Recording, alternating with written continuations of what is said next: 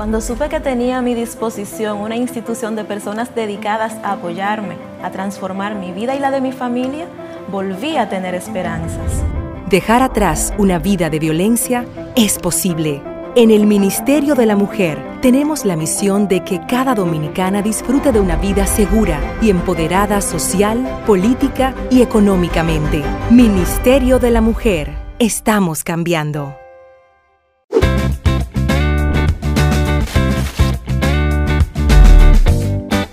Lorena, gracias por, por aceptar la invitación al, podcast. Eh, yo sé que tú me, tú me dices, me lancé al vacío. ¿Te gusta la improvisación? Ven aquí. Pero no. O sea, yo sí tengo alguna pregunta y así vamos, vamos a ir fluyendo.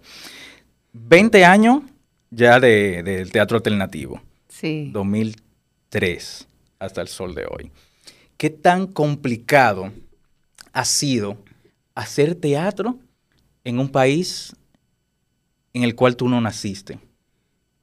Con una cultura totalmente diferente a la cultura que tienen en Argentina.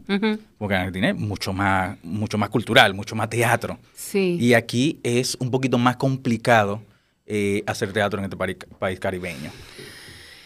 Eh, es más, fue más complicado y es aún más complicado con el tema de lo que es eh, los públicos, ¿no? el tener todo el tiempo que estar haciendo un poco de de promoción de los públicos, no creando público. Pero por otro lado, eh, bueno, sí, llegué sola, o sea, yo no llegué con una compañía. Eh, pero mm, inmediatamente siento que me, incorporaron, me adoptaron. Yo nunca me sentí eh, extranjera en el teatro dominicano. Si ha persistido teatro alternativo durante 20 años, eh, si hemos trabajado de manera ininterrumpida, o sea, yo jamás dejé de hacer teatro ni un solo día, ni de enseñarlo, ni de aprenderlo, ni de ensayar, ni de crear. En todo este tiempo, yo siempre eh, le amerito eso a la apertura que me dio eh, todo lo que es el, el ámbito teatral. Ustedes me recibieron, eh, mi carta de presentación fue a los pocos meses de llegar acá con el montaje de La Fierecilla Domada, con Marisabel Bosch eh, y Luisa Mauri de los Santos. O sea que llegué y ya yo tenía un, acompañamiento. O sea, yo tenía una excelente directora, un gran texto, un muy buen compañero de escena, eh, una temporada en la sala Ravelo, pero yo no, vos te pensás que yo sabía lo que era la sala Ravelo. O sea, a mí me decían, te vas a presentar en la sala Ravelo. Pero yo estaba recién llegada, tenía pocos meses. Y mm, a los días del estreno me despiertan en la casa con notas. Eh, mira, una crítica, mira que como se mueve como pez en el agua, que la actriz versátil, que la argentina que llegó para quedarse, que... Entonces, siento que tuve como una acogida y los mismos colegas que vinieron a ver ese montaje, eh, o sea, me abrazaron, ¿no? A mí y al montaje. Entonces, eh, inmediatamente me preguntaron si daba clases de clown, qué hacía, qué, cómo me podían contactar. Em, me apadrinaron. Claro. Me apadrinaron, me, me auparon. Eh, no me vas a hacer llorar. Pero de verdad, fue como, como raro, porque no todo el mundo llega a un sitio y se siente así. Siempre tiene como que empezar a, tú sabes, imponerse. Claro, y tocando puertas. No me hizo falta. No me hizo falta. Pero ya tú conocías a, Luisa Mauri de los Santos, de, eh, Luisa Mauri eh, de, Argentina. No, no, no. Yo conocí a María Isabel. porque tenemos, claro, una relación familiar. Oh, ok. Entonces, eh, ella es mi cuñada. Oh, mira. Ella es hermana de Germán. El sol de hoy yo me, yo me, eh, Claro, entonces nosotros vivimos como una vida cruzada, porque ella es teatrista, yo también. Sí. Ella vive en Argentina, siendo dominicana, y casi en el mismo momento nos tocó como ese, ese intercambio y yo vine para acá. Em, entonces ella, a los pocos meses de yo estar acá, tenía eh, planificado crear este montaje, La Fierecilla Domada, donde hacíamos siete personajes. Entonces, bueno, fue llegar y todavía sin estar adaptada ni al clima, ni a la comida, ni, ni estaba ubicada en el espacio. O sea, yo no podía andar sola por la calle, me perdía. Yo no podía ir a ningún lado. O sea, todavía no, no sabía bien dónde estaba ni, ni, parada. Ya estaba ensayando. ya estaba ensayando. Claro. Eh, y eran ensayos bastante rigurosos, seis, ocho horas al día. Porque Todos los días. todos los días, porque ella vino a eso, vino a montar. Ella no vivía acá. Pero, pero a ver, o sea, tú, eh, antes de presentar la obra, tú estabas en Argentina, ¿qué te llevó entonces a venir para acá y Mm. quedarte a- acá? Mira, yo vine por un tiempo. Ok. O sea, no, nunca le dije a mi familia, bueno, señores, me voy, en 20 años nos vemos o nunca. No. En Argentina había una crisis grandísima, económica, pero también, o sea, no era solamente económica, era también una crisis social, porque había una revolución social muy grande, era la época del corralito, los siete presidentes en una semana, mucha violencia en la calle, y yo estaba eh, recibiendo mi primer hijo, Joaquín. Entonces, artistas, los dos, mi, mi pareja y yo, el músico, yo actriz, imagínate que los lugares donde trabajábamos, donde actuábamos, donde él cantaba, donde hacíamos nuestra vida, estaban cerrados, estaban quebrados, el país estaba cerrado. Entonces vimos la posibilidad de venir un tiempo para acá con la ayuda de su familia a nada, a que pasen los meses de, como de terror que había en Buenos Aires y ver que si nos asentábamos acá un tiempito, un tiempo nada más.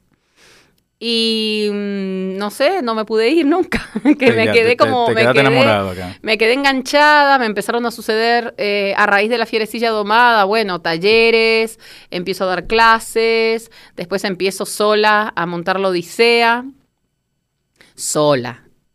Pero no estaba sola, porque cuando yo pregunté, ¿quién, quién acá eh, hace eh, algunos tocados, utilería? Eh, de repente alguien me dijo, ah, tú tienes que ir a ver a un tal Miguel Ramírez. Pero yo no tenía idea, ¿viste? Cuando tú dices, vete a casa de Miguel Ramírez y, y habla con él, toma. Todavía ni redes sabía. O sea que era llamarlo por teléfono y aparecerse en su casa con la propuesta. Y imagínate, hasta el sol de hoy mi- eh, la- eh, uso la misma escenografía de utilería que realizó Miguel en ese entonces, Claro. en el año 2005. Y la obra tiene, no sé, si te digo 300, 400, no te puedo decir la cantidad de funciones que tienen todo este tiempo. Eh, y de ahí en más, un proyecto me llevó a otro, me fui asentando.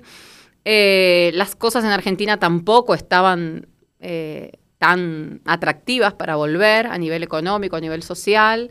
Y acá me estaban pasando cosas lindas a nivel laboral, a nivel profesional. No, muy bien. Mira, tú eres teatrista, especialista en pedagogía teatral y risoterapia.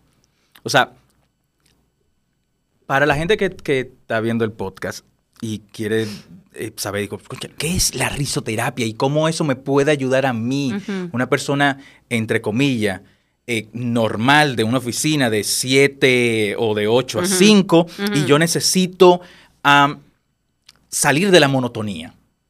¿En qué me ayuda la risoterapia? O un taller de, de lo tanto que tú das de, de risoterapia. Sí. Mira, eh, el hecho de formarme como risoterapeuta fue una estrategia más bien eh, porque yo estaba muy consciente de que todos esos ejercicios que hacemos mientras nos formamos, mientras ensayamos, mientras calentamos, antes de llegar a una función, nos hacen bien, independientemente que hagamos o no la función.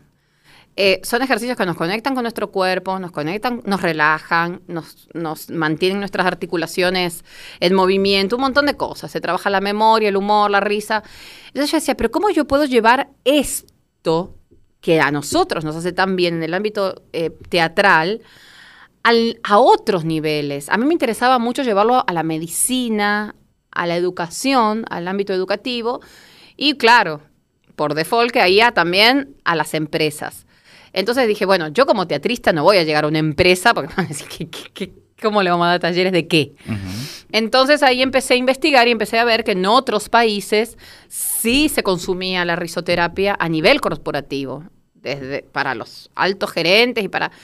Entonces dije, bueno, me voy a formar en risoterapeuta, que en definitiva eh, no, no es más que mm, todo lo que nosotros hacemos, pero ya tiene un objetivo mucho más eh, específico, que es tratar de eh, que la gente reconozca cuáles son los beneficios que la risa te, te, te aporta tanto al cuerpo, a la mente, a las emociones, a las relaciones personales, laborales y demás, que son infinitas. Claro, todo el mundo me dice, pero el dominicano es pura chercha, el dominicano se ríe de todo. ¿no? Usted me va a enseñar a reír, yo soy la que más me río en la oficina. Sí, pero ¿cuántas cosas hacemos de manera inconsciente, por hacer, y no la estamos percibiendo como un beneficio? Entonces, si yo te digo que cinco minutos de risa es igual que mm, estar 45 minutos en un gimnasio, que tú generas endorfinas, que es un, un somnífero natural, que es una herramienta que tú tienes, cuando tú sabes que eso es una herramienta, la utilizas cuando la necesitas. Entonces, en los momentos de estrés, en los momentos de tensión, en los momentos en que en las empresas hay esos momentos, ¿no? De, de, de, De estrés, de hay que hay que sacar el producto ya. que- de cierre y de muchas cosas, eh, y también para limar asperezas entre departamentos, un montón de cosas. Eh, es un éxito, de verdad. Lo que sucede en un taller de, risoterapia es muy difícil de explicar porque la gente entra muy escéptica pensando que le van a hablar de... O sea, que va a ser una charla.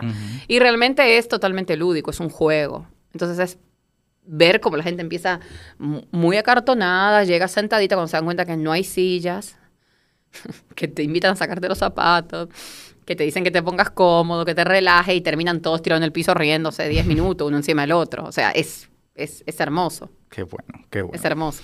Mira, en el dos- vamos a dar muchos saltos. No, está bien. En el 2015 eh, inauguras la sala Teatro Alternativo. Pero ya tú vienes con Teatro Alternativo de hace mucho tiempo. Claro, claro. ¿Qué tan difícil es tener una sala independiente en el país? A nivel de, qué sé yo, de, de, bueno, tengo que, tengo que administrar la sala, tengo que actuar en la sala, tengo que dirigir en la sala. O sea, todo mi, y mi, mi, mi- o bueno, o parte de mi energía, tengo que distribuirlo aquí en la sala para que se quede la sala y no, no cerrarla, no, o sea, yo quisiera saber, o sea, yo no tengo una sala de teatro. Claro, en un futuro me encantaría tener una sala de teatro. Pero cuando yo me pongo a pensar en, o sea, bueno, yo tengo que buscar un espacio que sea adecuado o estratégicamente adecuado para que la gente pueda llegar. Am, tiene que tener estas dimensiones. tengo- dándole vueltas a la cabeza, eso me, me, me, me retiene mucho. Tú teniendo una sala que ya tiene, o sea, desde el 2015, y se han presentado muchísimas obras, tus talleres tú lo das ahí, eh, lo, eh, lo alquilas para ensayo y muchas otras cosas. Para reestructurar un poquito mejor la pregunta, primero, ¿qué te llevó a abrir una sala de, eh, la sala de teatro? Y segundo, ¿cuál ha sido lo más difícil de mantener todos estos años una sala de teatro? Mira, lo que me llevó fue la necesidad, tú sabes que hay una escasez De salas, o sea, cuando en- en- comenzó la red SATI, en- que es la red de salas independientes de, de Santo Domingo y de, de- bueno, del país también, porque hay de Santiago, Puerto sí, Plata, Puerto Plata. éramos 12. Entonces, 12. Yo vengo de un país donde 12 salas hay en dos cuadras. Sí. Entonces aquí era el país entero, 12 salas independientes. Eh, también, bueno, me llevó que venía trabajando, por ejemplo, en montajes como Cirano, que me llevó años hacer esa adaptación para llegar a esa síntesis, ¿no? De un clásico tan largo, tan complejo, tantos personajes, tantos actos, a una actriz, cuatro máscaras, una cosa como muy minimalista. Eso fue un trabajo de mucho, mucho eh, sentarse ahí a, a darle mente meses con Manuel para estar Manuel Chapuzó. Manuel Chapuzó, claro, eh, el director. Luego para estar un fin de semana. Entonces yo sentía que las obras no llegan a constituirse como obra, no maduran. Una obra hasta que no tenga 10 funciones como mínimo, porque todavía 10, en- 10 funciones tú las puedes considerar en otros países como ensayos con público. Y hasta que no están dos o tres meses y tú sigues afinándola y sigues probando y sigues viendo qué pasa con los ritmos, con las intenciones, con la duración, con un montón de cosas que tú sientes que eso puede. Y yo dije, pero esto solamente sucede si yo tengo un espacio donde me presento tres meses con la misma obra y aunque vengan, no sé, cinco o diez personas por función, me da a mí el chance de que la obra madure. Porque yo sentía como que nacía y se abortaba, o sea, ni llegaba a nacer. Era como que seis meses de gestación, un año de gestación para después eh, terminar en, en- en tres funciones. Entonces, eh, me daba mucha pena eso.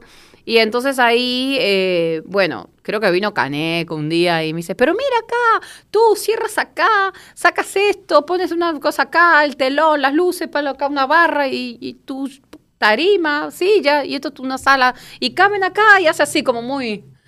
Como ca- Canet, siendo sí, sí, Canet. sí. Entre 40 y 45 personas tú metes. Y yo, ¿en serio? Sí. Entonces, eso me quedó como dando vuelta. Claro, no fue que inmediatamente él se fue y yo lo hice. Claro. Pero claro, una vez que ya tenía un repertorio, sentía que, o sea, un repertorio de obras infantiles, obra para adultos, estaba Juana, estaba eh, Cirano, y dije, ¿qué hago con esto? Son como hijos que quiero mostrar y no, no, no puedo. O sea que mm, dije, bueno, eh, nos adaptamos el mismo espacio que yo uso para de formación para, para que se vuelva una salita independiente. Eh, lo que más cuesta y lo que más me ha costado es la difusión. ¿no? El, el crear un público, el, el que público, el, que el público asista, porque no es eh, uno de los espacios más cómodos. O sea, hay que llegar, hay que parquearse, hay que buscar. Está dentro de un condominio, es muy under. Entonces tienes que tocar timbre, abrir la Ujú. puerta. O sea, es como todo un proceso.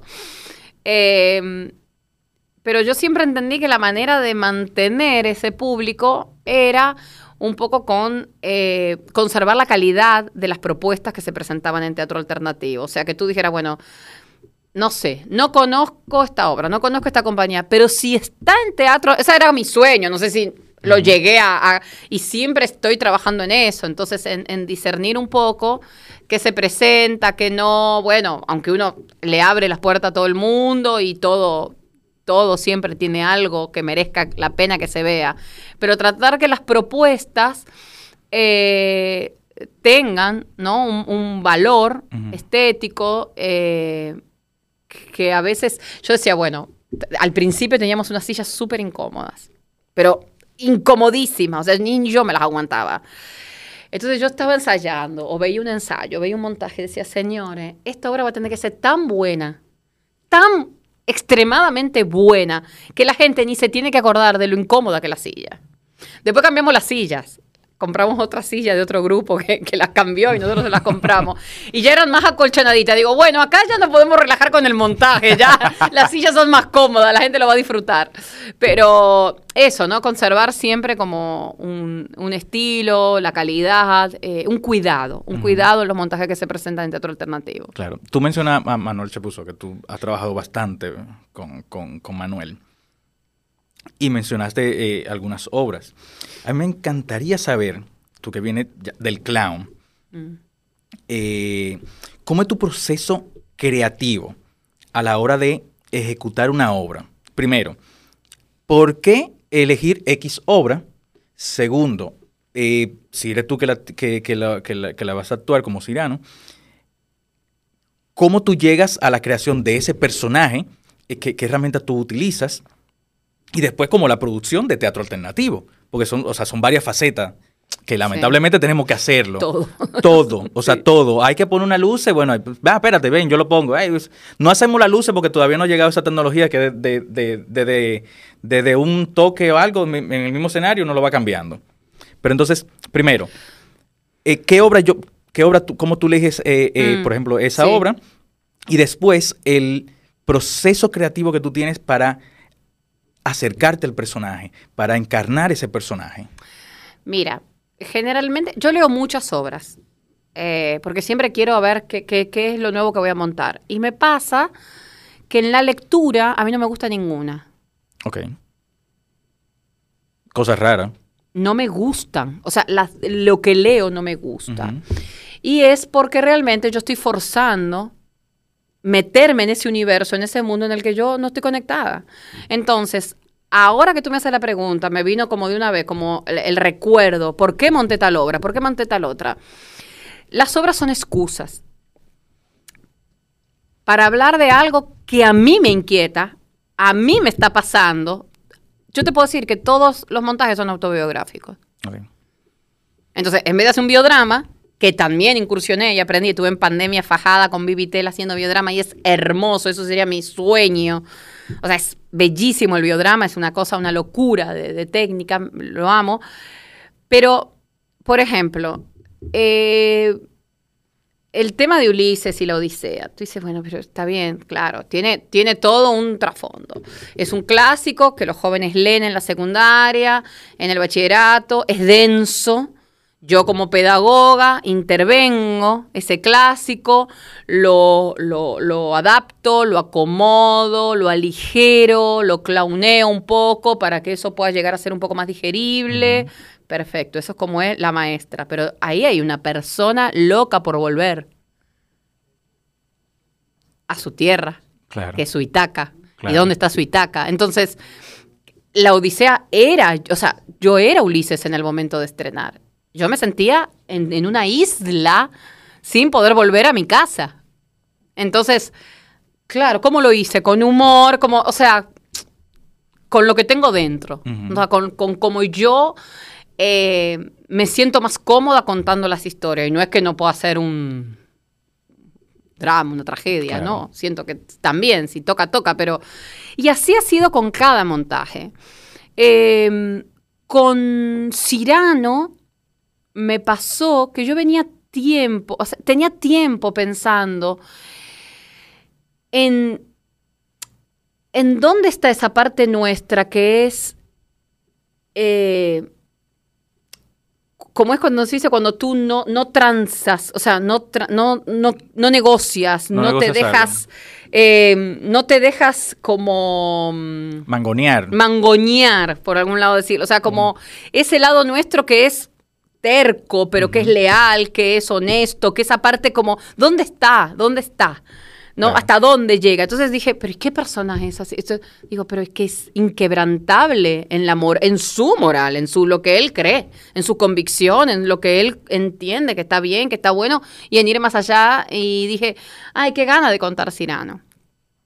Y también que sentía que era una historia que estaba totalmente un clásico del teatro francés. Eh, totalmente encajonado, ya nadie lo lee, nadie reconoce eso como un... A mí hasta me ha costado en el país que digan Cirano, me decían Cipriano. Cipriano. Cipriano. ¿Y cuando tú? Y lo mismo, a veces la misma gente del medio de teatro. ¿Y cuándo tú vas a reponer Cipriano? Y yo decía, ay Dios mío, pero es Cirano de Bergerac. Entonces, eh, ese, ese, proyecto fue muy lindo, muy lindo porque ahí ya era el segundo trabajo que hacía con Manuel. Y bueno, eh, fuimos trabajando de una manera muy bonita con Paloma Palacios como asistente de dirección. Fue difícil porque yo tenía un trabajo con máscaras, yo nunca había trabajado 100% máscaras tenía un personaje que es la actriz que quiere contar la historia, pero el personaje se resiste a que lo cuenten, no quiere, Cirano, que se siga contando esa historia, tenía ahí una lucha. Eh, un, trabajo muy lindo. Con Juana, bueno, Juana también, ¿no? Era como mi, mi deseo de Ok, Lorena, teatro infantil. Entonces lo llamo a Manuel y digo, Manuel, tengo un texto para que me quites completamente de la onda clown, de la onda infantil. O sea, quiero ahora que, que renazca aquí en el país Lorena como actriz. O sea, una actriz que, puede hacer una Salir obra. de encasillado del teatro infantil. Sí, pero fue, fue puntual. Yo este montaje lo quiero para esto. Para mí y para, para el público y para entender un poco que... Eh, porque yo escuchaba, no, no es actriz, ella hace teatro para niños. Me llegaba ese tipo de cosas, de comentarios. Decía, ¿cómo que no es actriz? No, y Lorena daría bien para el personaje, pero como ella hace teatro para niños, como si fuera como una infradotada, que la pobre no, no, llega. En mi grupo de teatro igual, o sea, Aileen saca la obra de Ajonjolí y nos y no dice, por lo menos a mí me, habían dicho, que, ay, ya, ustedes están haciendo ahora teatro infantil, dejaron el, el otro teatro. Y yo, no, a veces dicen, dejaste el teatro. Ajá. Dejaste el teatro. sigue siendo teatro, o sea, se, se, hizo una obra infantil con el grupo de Teatro Pie de Puente, que alguien que lo está haciendo, pero no es que no seguimos haciendo teatro. Entonces, ese, yo no sé si es por eso que hay pocas obras en cartelera infantil. Por el hecho de, encasillarse, o, no sé si tú me corriges, por el hecho de que muchos teatristas no quieren encasillarse a hacer teatro infantil.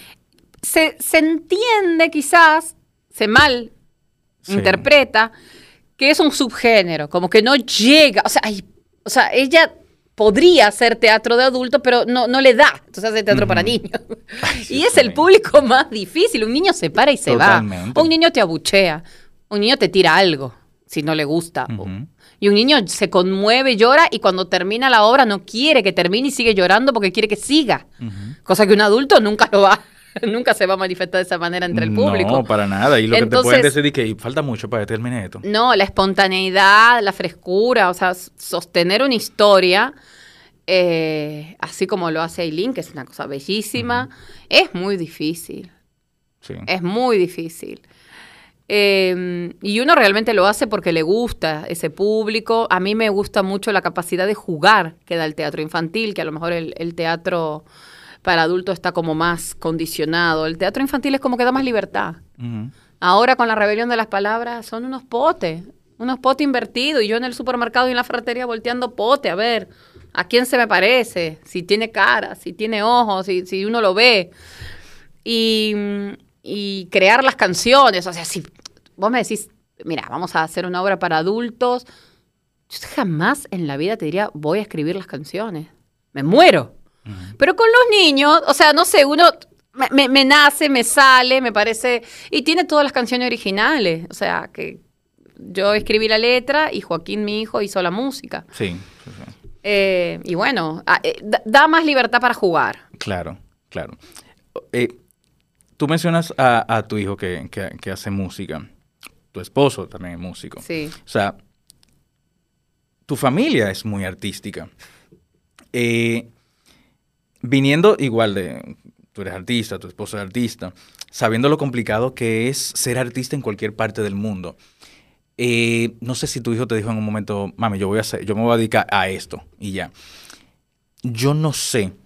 eh, tú, tú me dirás.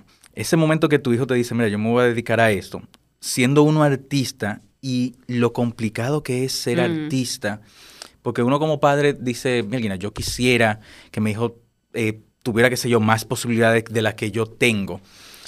¿Tú sentiste en algún momento de, de no, no, la palabra no es cohibir, eh, sino de, tú estás seguro que realmente tú crees esto, mira, estas son las complicaciones que hay, pero estas son las cosas maravillosas también que hay. Entonces, yo no te quiero eh, tu camino ni, ni nada, sino advirtiéndote de lo que, del campo tan amplio Mm. de posibilidades malas y posibilidades buenas. Y que tú tomes esa decisión tú solo. En nuestro caso fue al revés. Sí. Él empezó estudiando música y llegó la pandemia y es un niño, un joven ya de 20 años, va a cumplir 21, eh, con demasiada intuición, muy observador, bastante inteligente. Entonces, él mismo vio no solamente a nosotros, cómo quedamos parados, como que nos sacaron el techo, el piso y nos quedamos en el aire, sino vio a sus propios docentes, a sus profesores de la Universidad de Música que ya no podían tocar, ya no podían... eh, entonces él se empezó a poner nervioso y empezó un día a, a rondarnos a su papá y a mí por la casa que nos tenía que decir algo. Les tengo que decir algo, les tengo que decir algo. Y nosotros, ¿y este muchacho qué, qué- con qué va a salir? Yo pensé de todo, ¿no? ¿Te imaginas? O sea, yo- mi cabeza se fue lejísimo. Digo, ¿qué hizo? ¿Qué, qué, qué le pasa? ¿En qué está? Entonces que tu hijo nervioso, viste, un muchacho que siempre suelto, chilling, él, muy tranquilo, de repente, mami, tengo que hablar con ustedes. Voy a estudiar administración de empresas. Me voy a cambiar de carrera, pero no te preocupes, yo me voy a encargar de todo. Yo ya busqué el pensum, ya me voy a inscribir, yo di de baja las otras materias, me, me, me convalidan alguna, eh, yo me encargo de todo, no te va a salir mal, no, no, no, o sea, como que... Administración de empresa, me dijo, sí. Wow. Entonces nosotros dos nos quedamos como que, wow, ¿qué hace un administrador de empresa en la casa? Como que, sí, y, y lo entendí. Mira, en definitiva él no ha dejado de hacer música un solo día. Nosotros en Teatro Alternativo eh, le dimos un espacio, teníamos una biblioteca que distribuimos los libros en otros espacios y él se creó un estudio de grabación bastante lindo, completo, bien equipado, con todos los power para él poder trabajar, crear, producir y producir a otra gente también. Él no ha salido de ahí solamente que para, para... Él está estudiando administración de empresa y le interesa todo lo que es el negocio de la música. Ah, oh, perfecto. Y yo te digo, Iván, estos jóvenes de 20, 21 años vienen con otro chip. Nosotros, bueno, tú y yo no somos la misma generación, yo soy mayor que tú, pero mi generación eh, estaba muy cohibida y queriendo como, eh, llegando así asomando a la vida profesional, pidiendo permiso y teniendo que hacer como todo ese trabajo de, eh, bueno, ahora estás haciendo tu tu base, tú sabes que te tiene que conocer la gente, entonces te pasan 10 años, esperando que alguien te avale, te dé el espacio. No, tú, estos niños no. Estos niños no vienen a buscar aval de nadie, no están esperando nada de nadie, llegaron con un chip, son como estos jóvenes cristal que vienen, tienen muy claro desde muy jovencitos cuál es su misión, cómo hacerla, qué es lo que quieren y están muy conectados con su ser, con su deseo, no tienen ese miedo y esa... A nosotros nos criaron como que, ah, no, el derecho de piso, el amor al arte. Y tú vas a cobrar. a mí me... Yo todavía soy de una generación que nosotros decíamos que íbamos a actuar y teníamos que cobrar y nos daba apuro. O sea, mis primeras. O sea, yo me moría de vergüenza. O sea, como que era, me denigraba como artista porque me pagaban. O sea, yo tenía una ah, locura. a, mí, una locura. A mi generación, bueno, por lo menos en mi grupo de teatro era de que no, no podemos ponerla tan cara, la gente no va a venir. A, ese punto nosotros Y cuidado si creen que tú lo estás haciendo por dinero. Que se están confundiendo contigo de que tú, es, tú no eres un artista, sino que tú estás por esto. Mira si tú das clase y la gente interpreta que tú estás haciéndolo por los cuartos. Y que tú vas a vivir de dar clase. O sea, era una cosa. No, o sea, sí me pasaron 20 años. Y yo digo, pero espérate. Y con eso que tú mencionas de, la clase, la gente no se imagina lo complicado que es ser maestro de arte eh, a estudiantes que no le interesa el arte. No, claro. Que están ahí y porque tienen que estar ahí, porque están en, en, el colegio y le tocó esa clase. Eh, eso por un lado. Y por otro lado, teatro alternativo eh, tú sabes que yo estudié educación, entonces después me especialicé en pedagogía teatral. Y la pedagogía teatral tiene como un... No está tan enfocada, no está enfocada y no debería estar enfocada en, formar artistas. O sea, nosotros no somos una academia de formación artística. Yo no, te puedo decir que tú vas a hacer un taller conmigo de creación de personajes y tú eres actor. Claro, tú puedes actuar en ese montaje con dirección, con un cuidado, con, en un contexto dentro de ese taller, tú vas a salir, pero tú das clase también y tú sabes que eso nosotros no lo no podemos decir. Yo todavía el día de hoy me siento súper en formación, o sea, hoy misma yo estaba, eh, eh, hice una obra a la mañana, me sentía incómoda con algunos objetos que no sabía dónde iban y me fui a una ferretería a comprar otras cosas y ahora en la apuesta cambié todo porque dije, yo todavía, y entonces venía en el auto y decía, cuánto hay que seguir aprendiendo. Claro. O sea, yo tuve que, o sea, es, es un acto de humildad completo el reconocer que, espérate, yo vengo haciendo este montaje, pero hay cosas, yo no estoy cómoda. Entonces, déjame ver cómo cambio, cómo pruebo, cómo... Entonces es el ensayo y error constante, constante, constante. Teatro alternativo no tiene ese enfoque. Nosotros no formamos actores, porque para formar actores deberíamos tener una variedad de o sea, una cantidad de tiempo, un pensum, muchos docentes, un programa. No, nosotros damos talleres. Entonces, en estos talleres, ¿qué hacemos? Te acercamos al mundo del teatro. Claro. Y no todo el que se acerca al mundo del teatro viene porque tiene un desborde de talento. Muchos sí, pero nosotros trabajamos desde la diversidad. Entonces recibimos niños extremadamente tímidos que en otras academias quizás no pasarían ni un mes. Pero nosotros trabajamos desde la parte más humana, o sea, con ese niño en específico, a que tenga su protagónico, ¿por qué no? A que tenga su rol, su papel, que no... No, no limitarlo. No limitarlo. Ni coartarle, porque ese es su deseo, que quizás no entienda, por la edad que tenga, eh, entre comillas, que no tiene talento pa- para eso. O, o como escuché en- en- hablando con, con alguien, que en una academia le, le dicen, mira, no va a poder pasar de nivel porque no tienes el tamaño. Porque no tienes el tamaño. O sea, No, por ejemplo, nosotros, eh, mira, no creo en los niveles, no, claro. porque no podemos compararnos con, o sea, con lo que es la estandarización escolar. Ujú, No es verdad que tú haces un año y estás en primer grado en teatro. Claro. Tú puedes en un mes, en tres meses o en cinco años estar en el mismo nivel. Eh, Porque es muy personal. Es muy personal. O sea, nosotros es, es una enseñanza muy personalizada. Cada niño va madurando, cada joven va madurando y va adquiriendo estas herramientas que el teatro le va dando a su ritmo, como pueda. Desde que se abre, porque primero hay una resistencia enorme a expresarse. Sabes que estamos en una generación de muchachos que todo lo resuelven con un emoji. O sea, todo lo que tú le tenías que decir a tu novia, llamándola por teléfono, O que te atienda, que te inteligencia padre. claro, yo decía, pero de verdad, nosotros teníamos que llamar por teléfono, no atendía el papá. El papá te pasaba con la muchacha y tú le tenías que hablar Exacto. o verla en un sitio y hay que, había que tener, ¿no? Claro. Eh, ahora los chicos, cuanto menos expresen, más cool son. O sea que todos es, es una generación como completamente apática a gesticular, articular, hablar, a la dicción. Todo lo que es lo teatral, esta generación lo tiene completamente como negado. Entonces uno trabaja encima en contra de, de la propia naturaleza, porque eh, la, la sociedad ha evolucionado, más facilidades tienen con comunicarse de manera eh, digital, menos capacidad tienen ellos de reconocer sus emociones, encontrar las palabras que necesitan para decir lo que sienten y demás. Entonces tú sabes que un niño que todavía es expresivo le dicen, ah, el intenso, o, o- le hacen muchísimo bullying porque siente, expresa, que es lo que nosotros, como de donde nosotros nos agarramos para, Claro. para poder trabajar.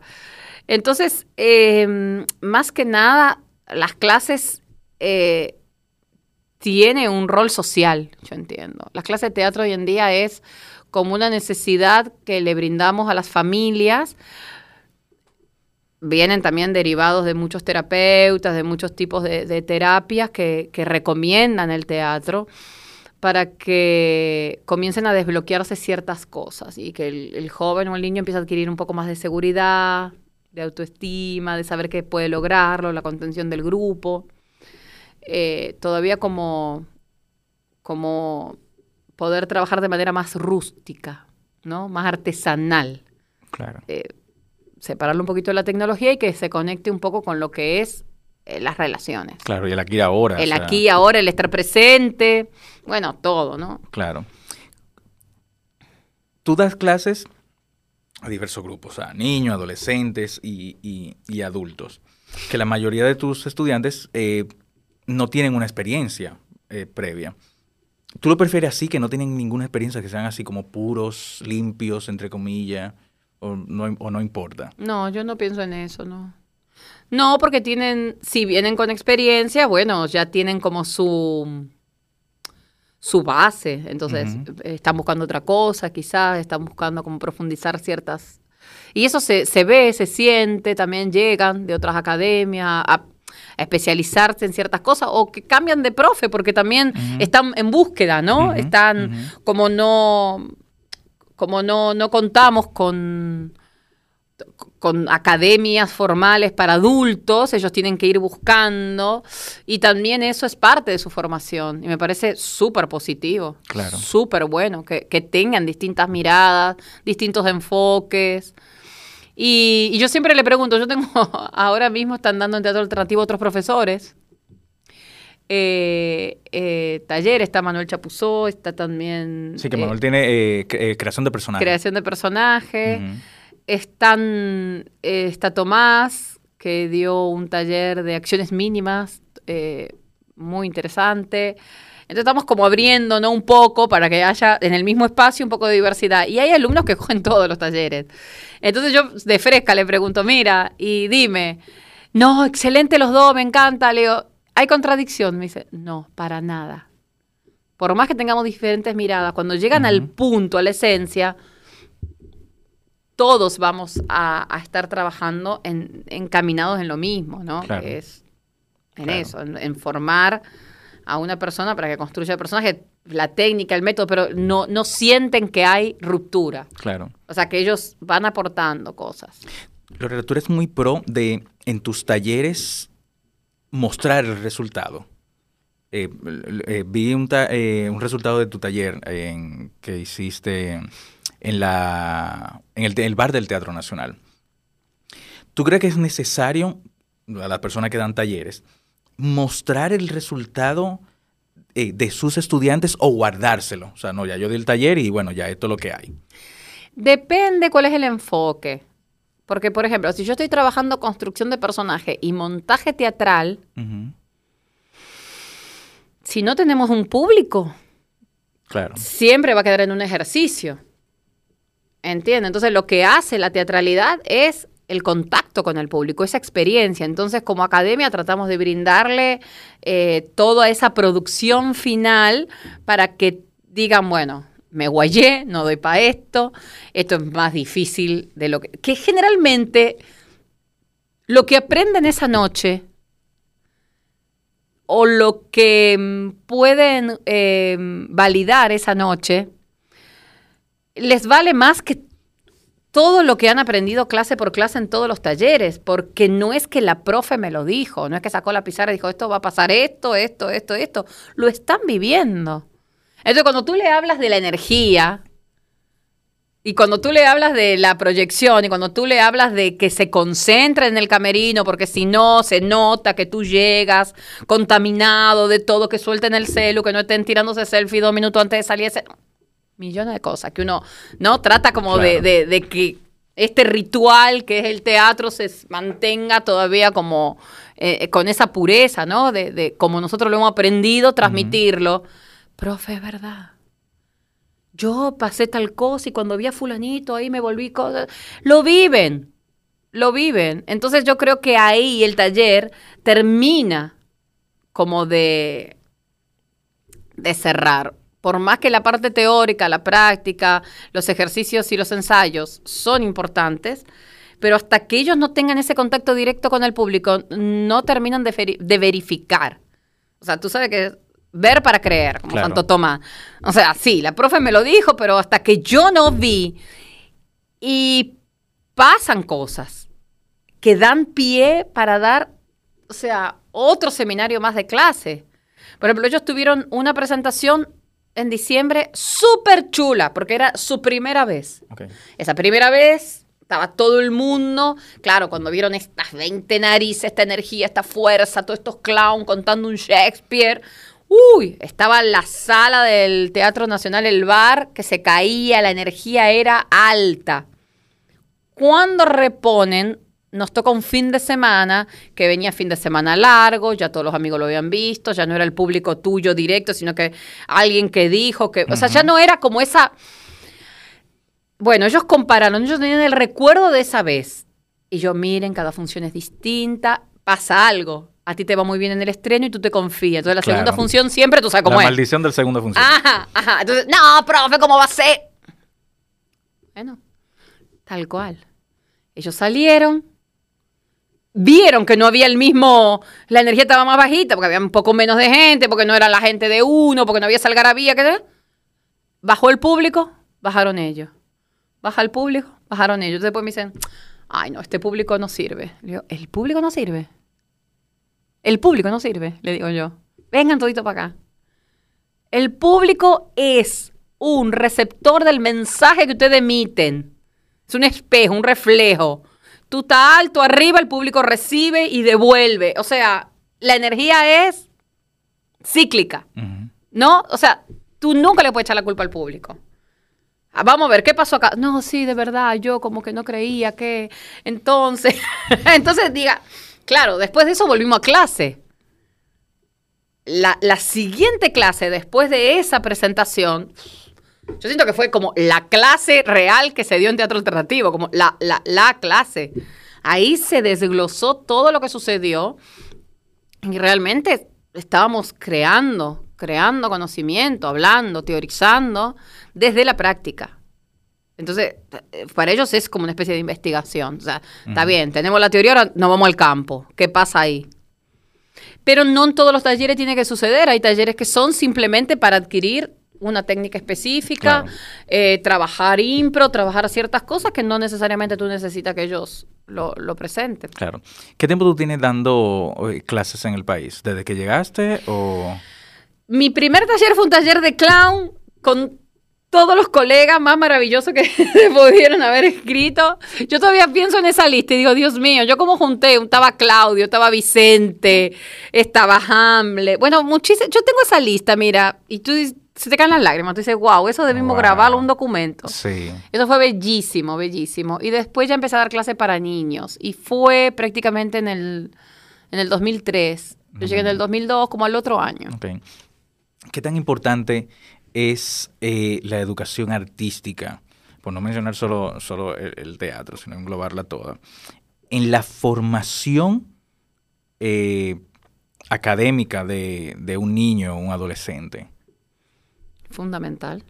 Tanto como la matemática. Aunque mucha gente no lo entienda así, Sí, lamentablemente.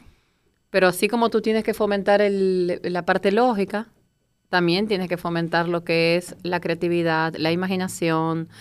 Y eso, tú sabes que trabajas directamente eh, con tu ser. O sea, tú te reconoces en el arte que generas y te conoces más a ti mismo. Entonces, em, fundamental, fundamental. Yo creo que poco a poco estamos dando pasos. Sí. Eh, aunque todavía hay, ciertos grupos que se resisten. eh, pero sí, igual yo creo que es sumamente importante, igual que las matemáticas y cualquier otra y que cualquier otra disciplina. Aunque yo creo que siempre y cuando el niño tenga esa curiosidad y que no sea obligado para él. Porque me ha tocado casos de niños que son obligados por los padres porque tenían un sueño frustrado de ellos y nunca tuvieron la no oportunidad o la necesidad de, tú realmente quieres, quieres estar aquí. Quizá el niño no quería estar ahí, lo que quería estar, qué sé yo, eh, en una clase de computadora, sino que te- te- tener es- es- es- esa curiosidad ahí. Sí, yo creo que es una función, la, fun- o sea, la función fundamental está en la escuela, de brindarle al niño un abanico de posibilidades artísticas para que el niño explore. Los seres humanos somos artistas por naturaleza, o sea, no es que me gusta, no, no, no, lo somos.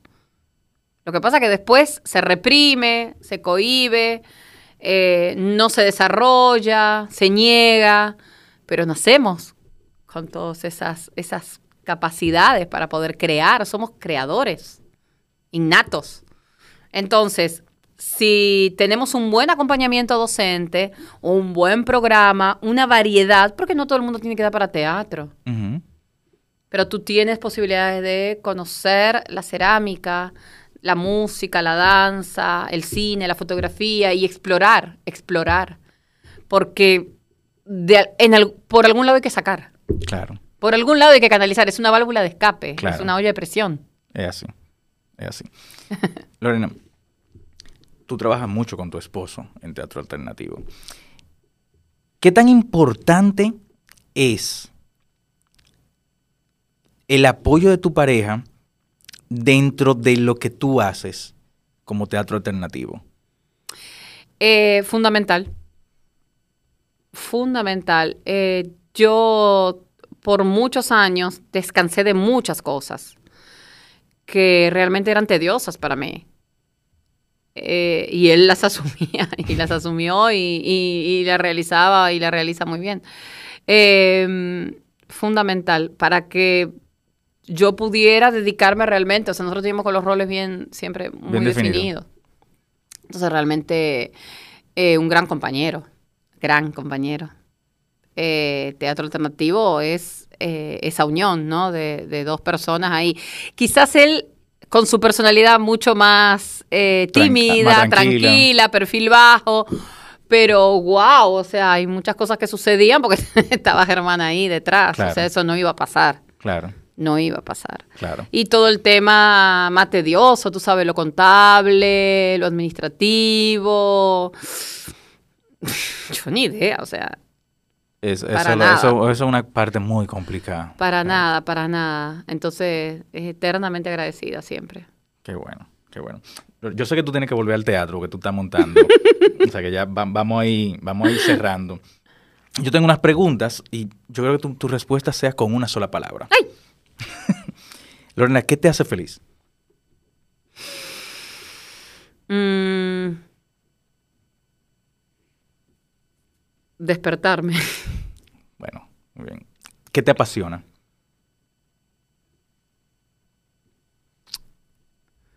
El teatro. ¿Qué te molesta? Eh, mm, la traición. ¿Qué te relaja? La meditación. Un- ¿Tú tienes un sonido favorito? Eh, el mar. Y una mala palabra favorita, tú la puedes decir aquí sin Claro. censura. Una mala palabra favorita o algo, una mala palabra Es que, que tú nosotros en. Argentina puteamos grande, largo. O sea, Esa- no es esa- una palabra. Ustedes dicen coño y ya dijeron todo. Ajá. Nosotros decimos la puta madre que te re mil parió. Entonces es una. ¿Entiendes? Cuando tú le dices eso a un tipo que se te cruza en la calle, el tipo ya llegó a su casa cuando Sí, termina la sí, sí, puteada. sí, totalmente. Es muy larga. Pero a mí me encanta, es, es con, es con el tono así, como que... mm. Sí, es la reputa madre que te re mil parió. Exacto, exacto. Lorena, mira, de verdad yo muy agradecido de que tú aceptaras eh, la invitación al podcast. Yo sé que tú tienes, lo repito, que tú tienes que ir al, al teatro y seguir montando, que tiene función. Pero yo creo que nosotros nos conocimos fue en Teatro Guloya. Ajá. Creo, creo que fue en Teatro Guloya. No sé si fue en un teatro por un tubo o no sé qué. Eh, pero sí, desde cuando yo estaba en la escuela, sí yo, escuchaba de, bueno, hay una, hay una chica argentina que, que hace clown, que no sé qué, que yo, bueno, chévere, bien. Y es, eh, o sea, el, el- el aporte que tú has traído a- al país, que aunque tú hayas nacido en Argentina, o sea, te, con- te consideramos dominicana, mucho más dominicana que cualquier otro. Sí, yo creo que sí. Totalmente. Pero el aporte que tú has agregado a- a- al teatro dominicano, eh, con el clown, con la risoterapia, con tus talleres, con tus montajes, eh, es parte de la, de la historia eh, que tiene que estar escrita de, dentro del, de- de- del país, como teatro alternativo. O sea, tener un grupo de teatro que aunque sea tú, tu esposo, que al final eh, la mayoría de los grupos de teatro se mantiene así. A veces es muy difícil tener un grupo de teatro con personas que no sean parejas, pero igual siguen aportando eh, su granito de arena. Abrir una sala eh, en, en- en cualquier lugar del mundo también es, es arriesgarse a muchas cosas. Y sobre todo cuando uno tiene también familia, que hay que mantener la familia, hay que buscar el dinero eh, con relación a eso. Y que tú has seguido haciendo muchas cosas relacionado al teatro. Todo relacionado a- al teatro. Me imagino que en algún momento tú has querido tirar la toalla como muchos otros. Has, eh, has dicho, conchale, pero ¿por qué tan difícil? Pero te has mantenido año con año, año con año, creando cosas. Ya sea una obra de teatro nueva, ya sea haciendo una reposición, ya sea formando a personas que igual como lo, como lo hablamos, no necesariamente van a seguir haciendo teatro, sino que quieren explorar algo. Y yo lo, eh, lo recomiendo muchísimo. eh, eh, tú eres una de las personas que recomiendo a, pers- a- a alguien que me dice, mira, yo creo que es un taller, mira, está aquí. ah, el niño, venga acá. Gracias. Porque creo mucho en tu forma de crear, creo mucho en tu forma de expresar tu arte, creo mucho en el ser humano que eres, eh, claro que no hemos compartido tanto, más que en alguna actividad del teatro, o en Teatro Guloya, o que nos vemos aquí, acá. Y he visto alguna de, tus piezas, ya sea con de, tus estudiantes o, tuya. Y el, el punto de, de maravilla eh, eh, que tú tienes es que no importa quién sea, si es una persona que tiene una larga trayectoria, si es una persona que no tiene nada de, entre comillas, trayectoria, que es nuevo en, el teatro, tú lo tratas igual. es un ser humano igual que, cualquier, que cualquier otro. Y, y para mí eso de gente muy verduga. Y por eso yo quería sentarme contigo a, hablar aquí en, el podcast. Gracias, gracias. No a ti por, por aceptar la invitación. Eh, yo siento como que todavía todos los días me tengo que pellizcar, porque siento que estoy como viviendo un sueño.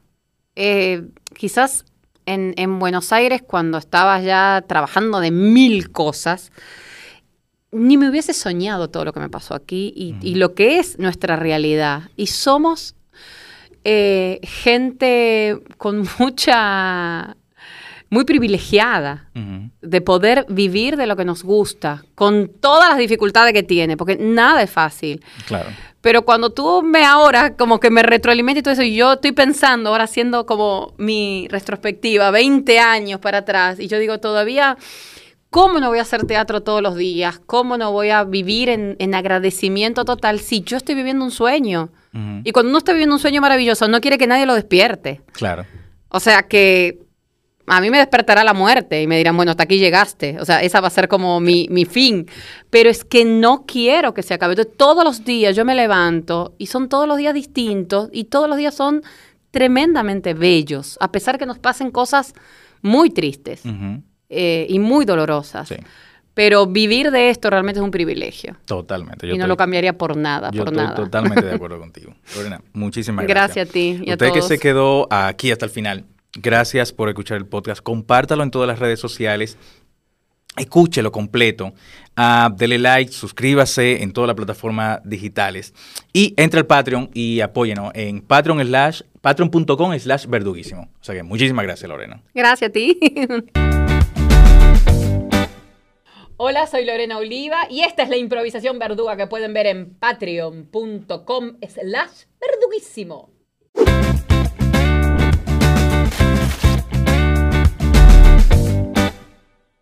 Pensando que era un gorito sano, yo fui uno de los que en la escuela y en el barrio le hacía maldad a las niñas hasta que nos dijeron la trágica noticia de Jenny. La igualdad entre mujeres y hombres es posible. Con las acciones de sensibilización y formación, lograremos una cultura de paz e igualdad, con derechos y respeto, evitando situaciones de abuso que puedan terminar en desgracias. Ministerio de la Mujer. Estamos cambiando.